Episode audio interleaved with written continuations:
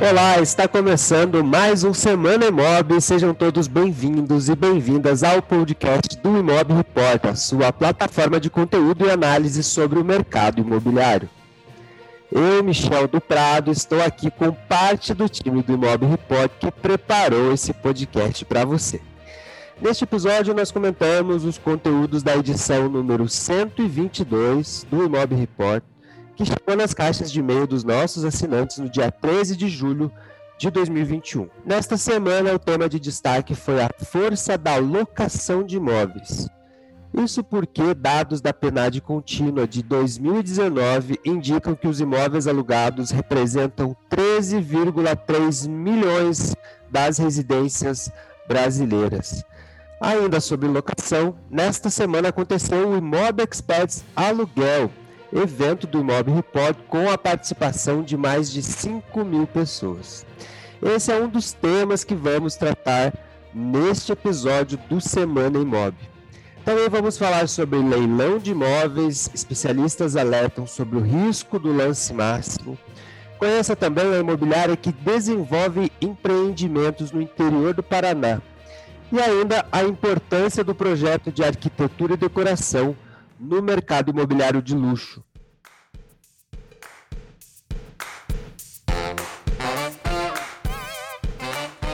Agora eu chamo então o nosso jornalista Carlos Simon, que produziu um conteúdo que foi muito acessado nesta semana. É uma entrevista com o Theo Granado, ele é CEO da Pedro Granado Imóveis de Maringá, no Paraná. O Theo está conseguindo rentabilizar a operação imobiliária, desenvolvendo empreendimentos que serão locados posteriormente.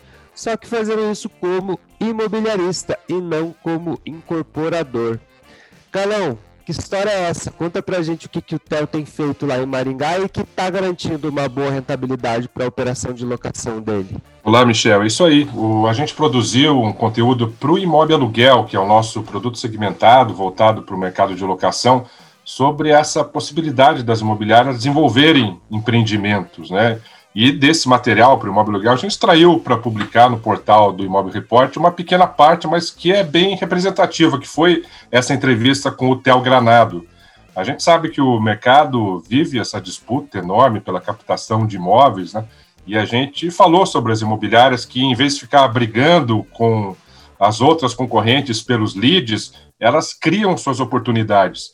E é aí que entra Pedro Granado, que é lá de Maringá, como você comentou, no norte do Paraná ela aparece como um exemplo muito bem acabado desse modelo. E o que, que ela faz? Ela busca investidores e proprietários de terrenos que tenham potencial para alocação comercial, e aí ela faz parcerias com escritórios de arquitetura ou de engenharia para montar um orçamento do custo dessa construção. Ela já calcula a rentabilidade futura para apresentar esses investidores e, ao mesmo tempo, lá na outra ponta, ela faz a ponte com a, o futuro inquilino que normalmente é uma grande rede varejista ou um comércio local que tem interesse em locar.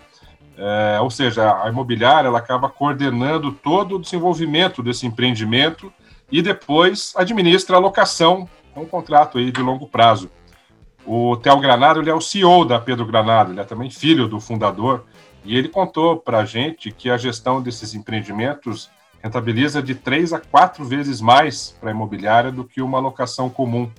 Onde que ela ganha? Ela ganha na comissão de venda, ela cobra uma taxa para achar esse grande player, né? E esse grande player, que é um inquilino, ele paga um percentual acima do mercado para estar naquele projeto, e o imóvel ainda tende a ficar na carteira aí em longo prazo, o que traz receitas aí para a imobiliária é, na taxa de administração. É, ou seja, é um modelo que a gente vê para as imobiliárias é, como muito aderente, né, para as imobiliárias que tenham essa veia empreendedora e assim elas podem rentabilizar muito mais e, além disso, resolver esse problema muito sério da captação de imóveis. Eu gosto muito desse case que o Theo Granado desenvolve lá na Pedro Granado, porque ele materializa a vocação da imobiliária, né? Ele coloca toda a inteligência da imobiliária ao desenvolver esses projetos e, como o Carlos comentou, é, inclusive foge dessa disputa que é o oceano vermelho da captação de imóveis prontos, né? A gente percebe o evento que a gente vai comentar daqui a pouquinho deixou isso ainda mais evidente o quanto a captação é uma dor que as imobiliárias têm E iniciativas como essa, feitas lá na Pedro Granado Imóveis, mostram que existem caminhos possíveis para que as imobiliárias de locação expandam seu portfólio, inclusive com melhores perspectivas de rentabilidade, como o Carlos trouxe aqui para a gente. E se você quer ficar por dentro de discussões importantes como essa sobre o mercado de locação, eu te convido a conhecer o primeiro relatório semanal de inteligência imobiliária, o Imob Aluguel. É o seu relatório com especialistas revelando tendências e segredos do nicho de locação, com temas bem segmentados e recortados para este setor esse conteúdo mesmo a gente trouxe em primeira mão e trazendo outras informações para assinantes do Imóvel Aluguel. Então, se você trabalha com locação ou tem interesse em trabalhar, fica o nosso convite. Você pode assinar e fazer um teste grátis desse relatório por um período de sete dias. Basta acessar o site imobilaluguel.com.br e fazer a sua inscrição para receber o nosso conteúdo.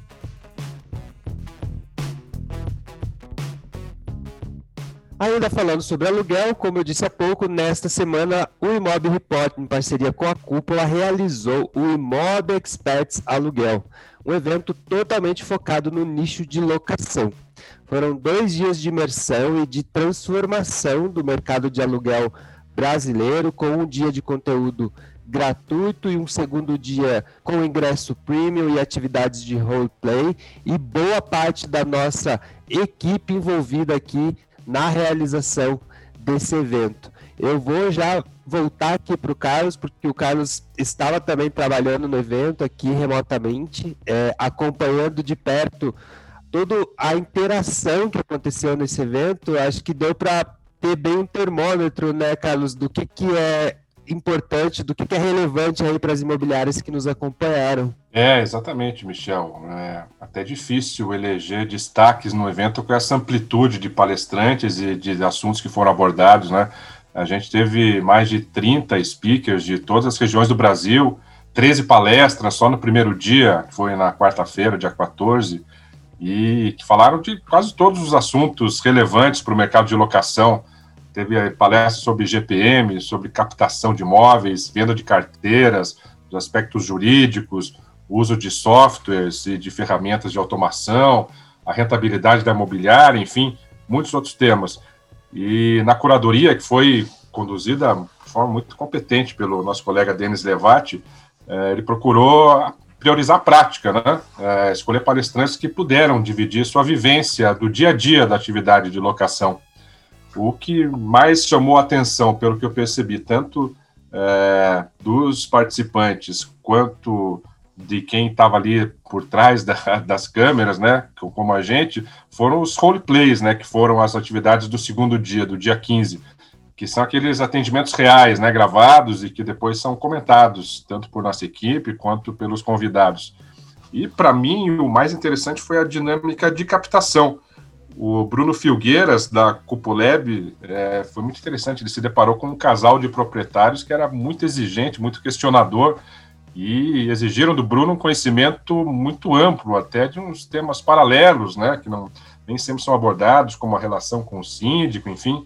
É, essa dinâmica mostrou é, como é importante para uma imobiliária ter um captador preparado, bem treinado, com uma capacidade boa de argumentação é, acho que os roleplays realmente foi o segundo evento que a gente usou é, essa dinâmica e eles vieram para ficar, foram um aspecto dos mais marcantes aí do nosso evento. Esse roleplay de captação do Bruno realmente gerou muita interação ali entre as pessoas, não à toa, né? É uma, como a gente sempre fala, é um, um problema recorrente para as imobiliárias.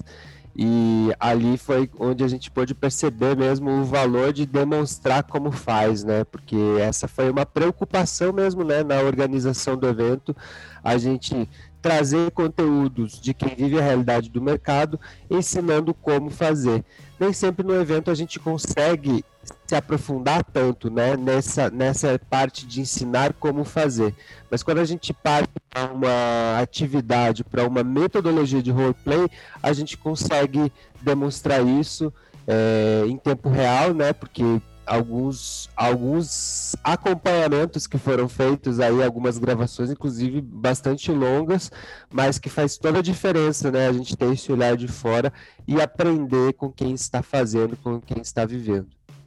É, inclusive uma informação de bastidor, o que a gente sabe é que para conseguir fechar aquela captação, no final o Bruno conseguiu captar o imóvel, ele penou, teve mais tentativas de contato, teve outros proprietários que bateram é, a porta na cara até conseguir como é a realidade das imobiliárias.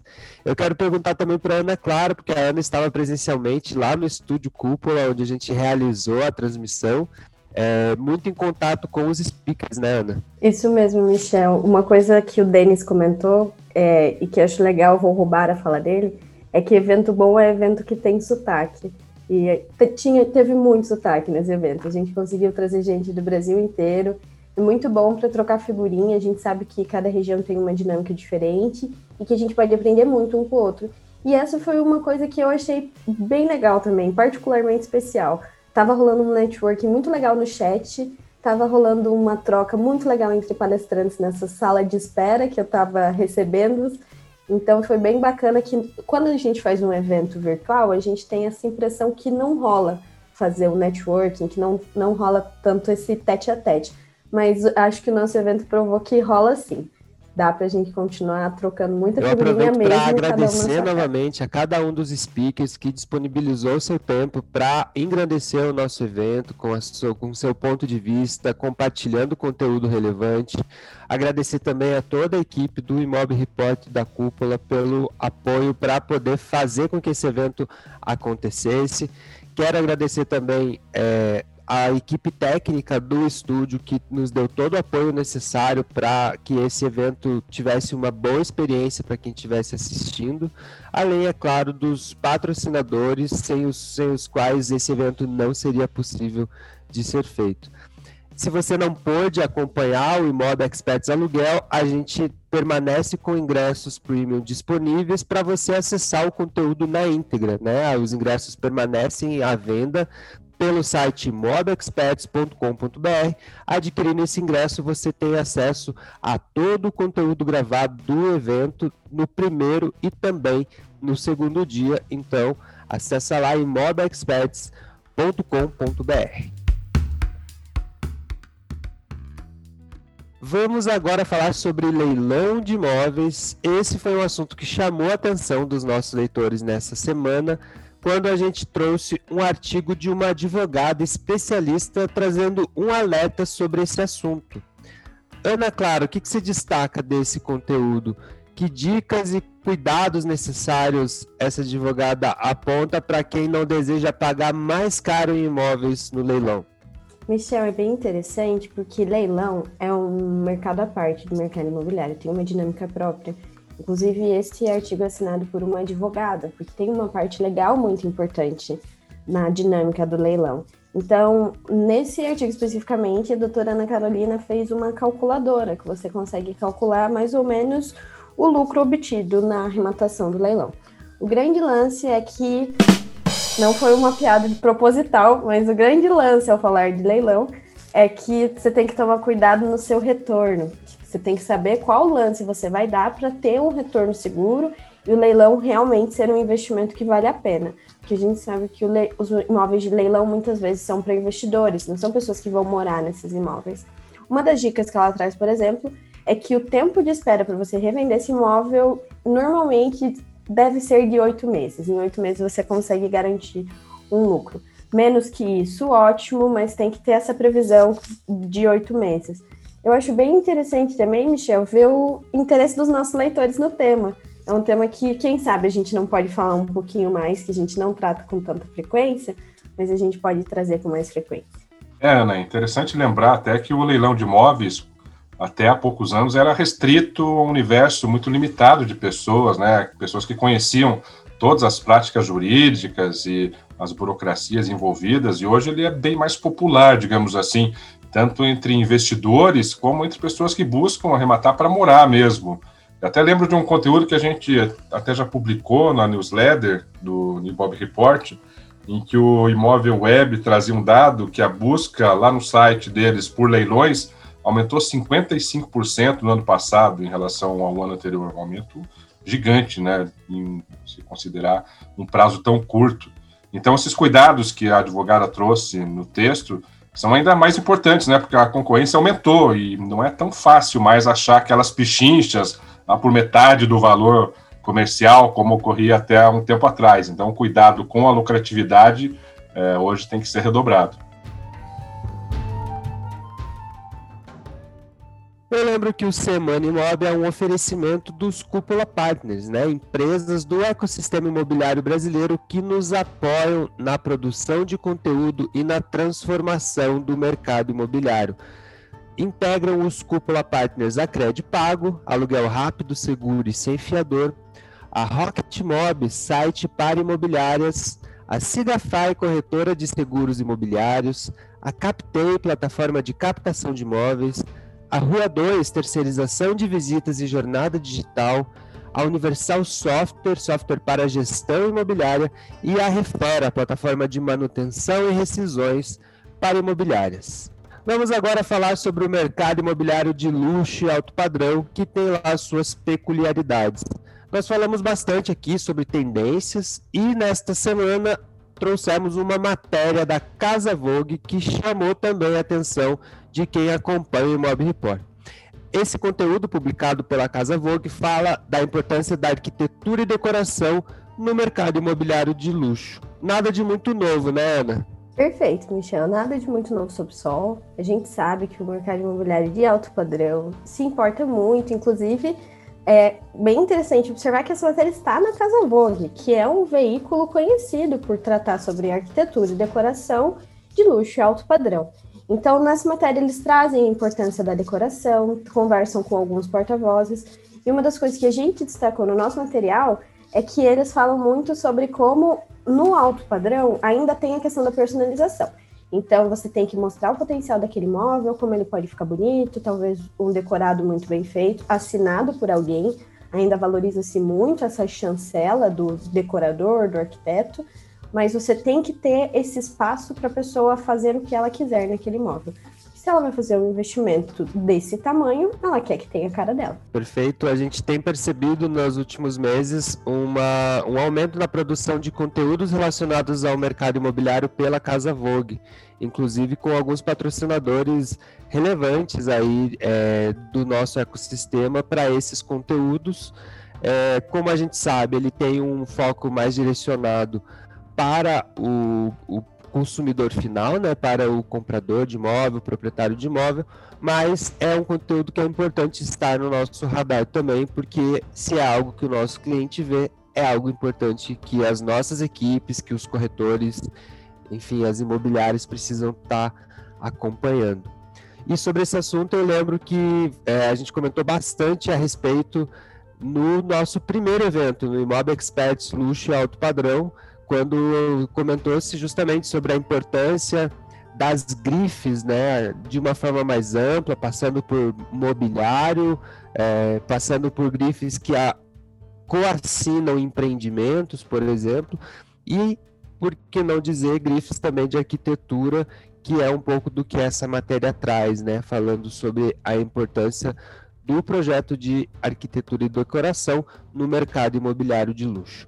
Todos os conteúdos que a gente comentou aqui foram compartilhados em primeira mão para os assinantes do Imob Report.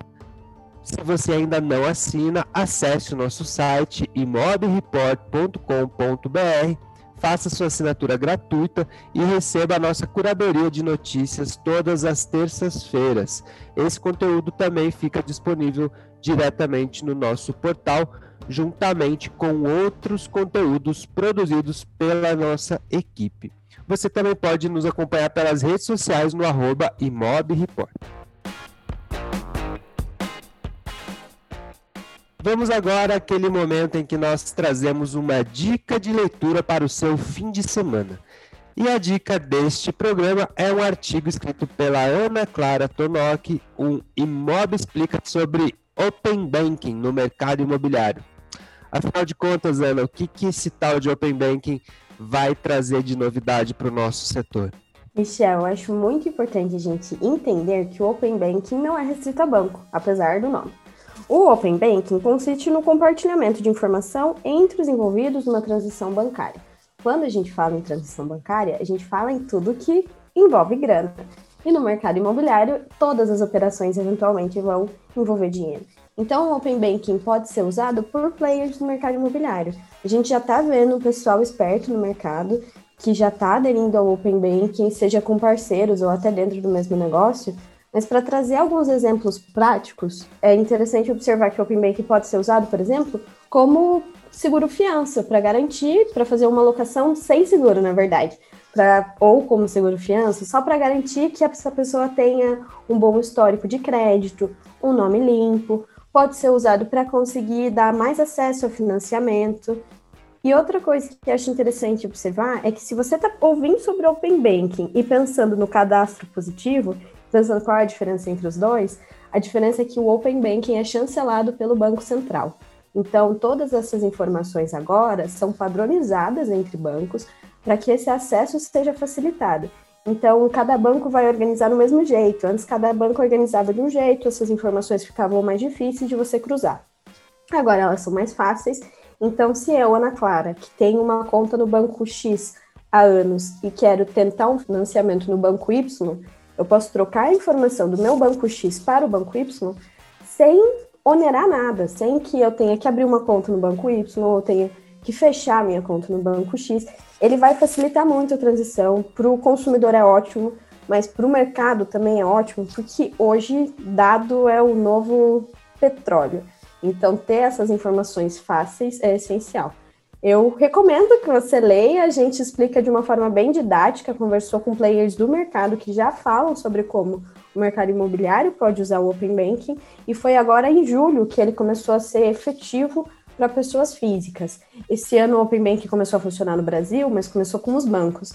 E agora eu já posso compartilhar minhas informações com o banco que eu quiser, por exemplo a gente já observa um movimento forte de fintechização né, da, dos processos, então o mercado imobiliário está muito ligado à área financeira, seja na operação de locação, quando a gente pensa as garantias locatícias, seja na área de vendas, onde isso é ainda mais evidente né, na questão do financiamento imobiliário. Né? A, a, performance de venda de imóveis está muito ligada ao contexto de oferta de crédito imobiliário. Então, seguramente a gente, o que a gente deve ver é uma profusão de novas empresas surgindo e de novas soluções sendo desenvolvidas a partir desse novo olhar para o Open Banking dentro das empresas que já estão operando no nosso mercado. Então fica aí a dica de leitura deste conteúdo disponível lá no nosso portal imob.report. Com isso, vamos chegando ao fim de mais um Semana Imob, o podcast do Imob Report, a sua plataforma de conteúdo e análise sobre o mercado imobiliário. Estiveram comigo neste programa Ana Clara Tonoc e Carlos Simon. Renato Lopes é o nosso roteirista e o Gabriel Fogaça é o responsável pela técnica. Um abraço a você que nos ouviu e até o próximo Semana Imob.